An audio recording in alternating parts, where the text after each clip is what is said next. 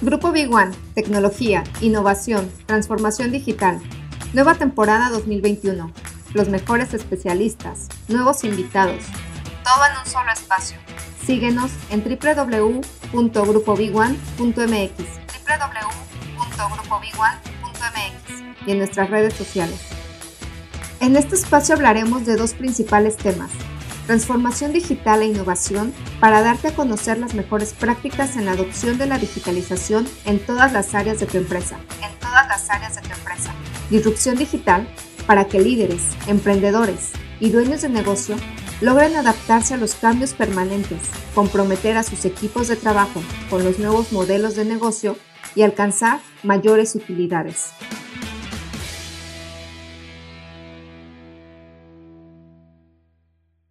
Hola, muchas gracias por acompañarme en este capítulo de Big One Talks, el vocero oficial de la tecnología. Mi nombre es Stephanie Avelino y hoy hablaremos de los mitos y realidades de la nube.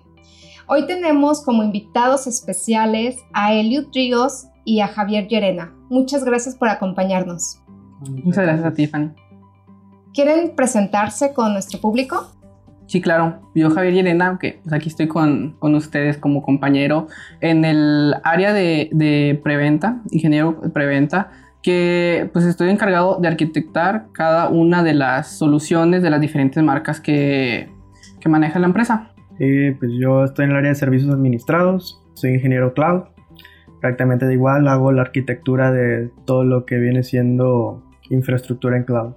Vamos a empezar definiendo qué es la nube que la nube solo es una metáfora y que sí existe físicamente. Yo antes pensaba que existía en el espacio o algo por el estilo. Sí, la nube pues es básicamente, eh, como dijiste, una metáfora. En realidad físicamente sí existe. Es un conjunto de data centers que los proveedores dan que está expuesto a Internet. Básicamente es eso pues hay tipos de nubes públicas, híbridas, privadas y multicloud. Esto en cuestiones empresariales. Esos son los cuatro tipos de nubes que se pueden tener. La nube pública es que todos tus servicios tú los tengas en la nube y que estén expuestos a internet. La nube híbrida es de que tengas tus servicios físicamente, una parte de tus servicios físicamente en tu empresa y otra parte en la nube. La nube privada es que tengas todo en la nube, pero solo lo usa la organización. Y multicloud es que a lo mejor tienes dos servicios, este, a lo mejor un servicio en Microsoft, otro en Amazon, y los tienes conectados para trabajar en, en paralelo. Bueno, y una de las preguntas que nos hacemos es, ¿dónde está la nube y cómo es que nuestra información viaja hasta ella? Bueno, ya como lo comenta Liud, pues la nube está compuesta por, por data centers. Y ahora, pues no solo la palabra data, center viene específicamente de, pues, de los componentes de la nube, sino que un data center lo podemos tener en una empresa, en una oficina, puede ser muy grande, puede ser muy amplio, puede ser pequeño. Esto eh, está compuesto por servidores, por almacenamientos, storage eh, y switches que pues, sirven para la conectividad entre estos dispositivos. Ahora, todo esto es un conjunto de hardware para poder nosotros soportar el software que va a necesitar nuestra empresa, ya sea bases de datos, aplicaciones tipo CRM, RP y poder soportar todos los procesos de negocio de nuestra empresa. Todo esto es un data center, por decirlo así en, palabras un poquito más, más tranquilas. Perfecto. ¿Y dónde se encuentra la nube? Nosotros sabemos que se encuentra en algún lugar del mundo, pero podemos saber, por ejemplo, Amazon donde tiene su nube, Azure o cualquier empresa? Sí, sí puedes saber dónde tienen los data centers, ahora sí, cada, cada nube, cada cloud. Este, los diferentes proveedores de nube siempre nos especifican en qué región va a estar tu información. Este, por ejemplo, Amazon, Microsoft, Google, todos te muestran un panorama muy amplio de en dónde vas a tener tu información alojada. La nube es un término cada vez más común, pero encontramos que personas se resisten a usarlo y creo que es por temas de seguridad. ¿Qué tan segura o insegura es nuestra información en la nube? Pues en cuestión de seguridad, para mi punto de vista, es súper segura, ya que los lineamientos de seguridad que tienen las empresas que ofrecen estos servicios son demasiado altos. Con el simple hecho que te digo que la NASA tiene todo publicado en, la nube, este, ya eso, la otra parte pues depende de ti, o sea, de qué tanta seguridad tú le quieras poner en cuanto a contraseñas, este, niveles de autentificación de, tu, de tus servicios que tengas en la nube. ¿Ustedes como usuarios suben todo a la nube? Sus fotos, videos, ¿tienen todo en la nube? Pues, o sea, comúnmente pues ya todos, todo trabajamos durante, digo, en, en la nube, digo, los datos de, de, nuestras redes sociales están en la nube de, de, la empresa con la que estamos interactuando. Por ejemplo, yo tengo mis fotos en, en Google Fotos, todo está en la nube, yo lo puedo consultar. Y pues sí, es ya muy común en, la sociedad. Poder decirlo a manera pequeña, ya en escala, pues lo que estamos hablando de las empresas que, que tienden o, o que se les dificulta estar viajando hacia la nube. ¿Y cuáles son los controles mínimos que debemos de tener como personas, como empresas, para que nuestra información esté segura? Porque sí, los proveedores de nube hacen que tu información esté segura, sus empleados no la van a ver, pero nosotros a veces creo que cometemos errores como que ponemos la misma contraseña para todos. ¿Cuáles serían estos controles mínimos que debemos de tener para que nuestra información esté segura en la nube? Pues ah, en cuanto a seguridad básica, pues empezamos con las contraseñas. Este, que tus contraseñas sean de mayor de 8 caracteres, que tengan símbolos, que tengas doble autentificación, por ejemplo, que a lo mejor para entrar a algún servicio te pide autentificación por el celular.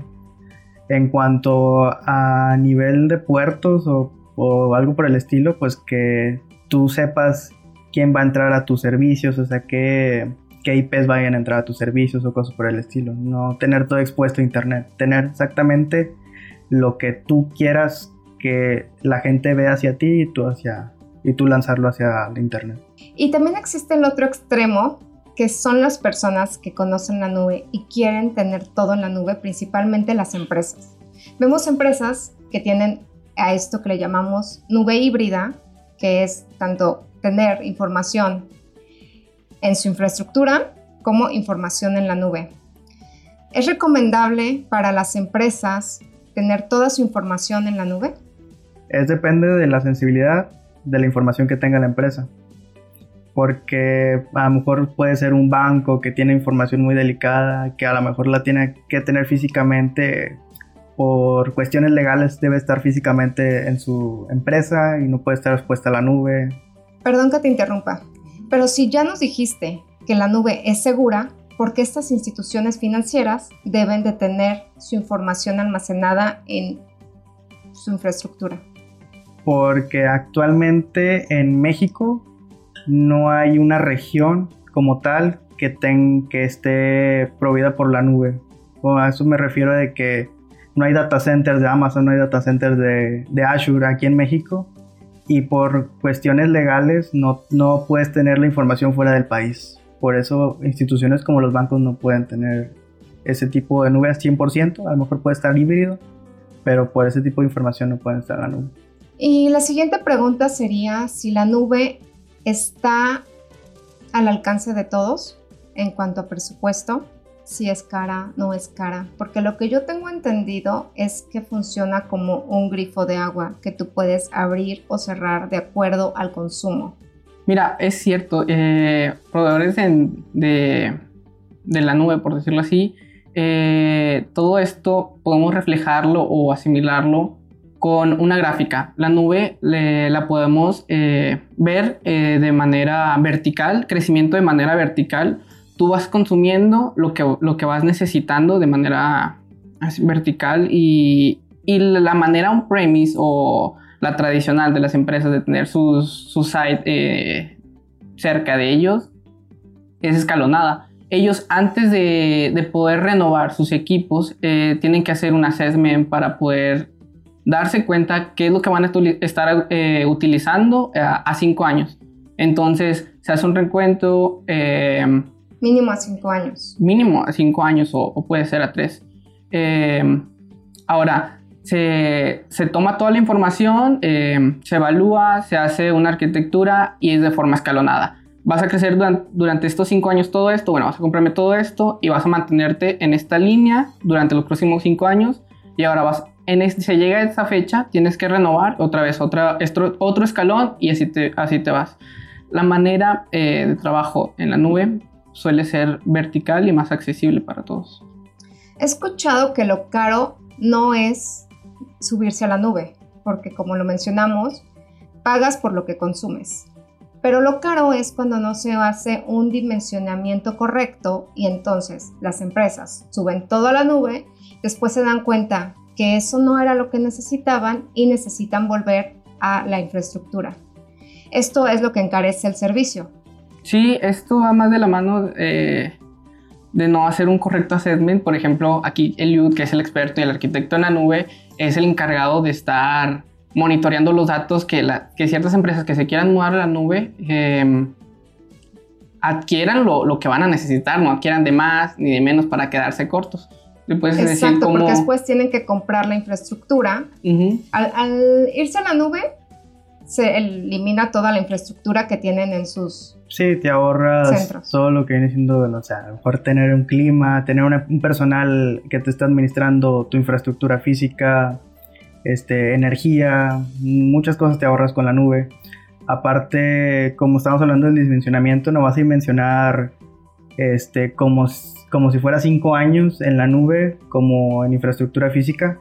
En cuanto a la nube, pues tú vas escalonando, a lo mejor ocupas recursos más pequeños, vas poquito a poquito, no vas de trancazo adquiriendo servicios.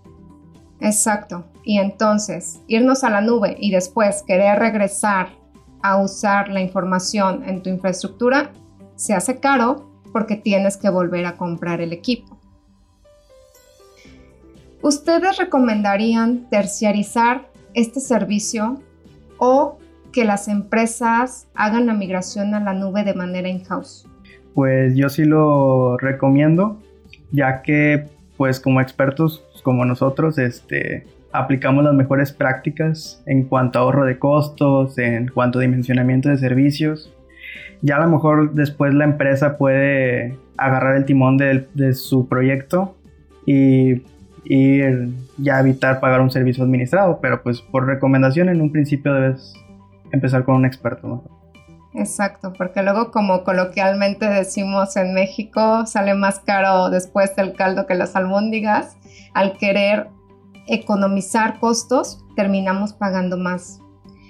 Y por último, quisiera que respondiéramos a este mito, si es un mito o una realidad, si la nube reduce empleos o no. Este, mm, yo siento que no reduce empleos, ya que al igual a lo mejor la misma persona que ha trabajado con infraestructura física todo el tiempo y quiera pasarse la nube, es como adaptarse al cambio, se podría decir. Este, es prácticamente lo mismo una infraestructura física a una infraestructura nube porque ves muchos temas muy parecidos a lo que has visto siempre en premise. Depende de cada uno si es que quiere adaptarse a las nuevas tecnologías. Obviamente este mercado está creciendo exponencialmente y si tú te vas actualizando, adaptando, seguramente crecerán las oportunidades de empleo donde en este sector se necesitan especialistas. Yo diría que la nube no reduce empleos, salvo para las em, personas y empresas que no quieran transformarse digitalmente. Eh, pues se ha llegado este capítulo a su fin, sin antes agradecerle su colaboración y su apoyo. No olviden visitarnos en www.big1.mx y darle like a nuestras redes sociales. Nos vemos en un próximo capítulo.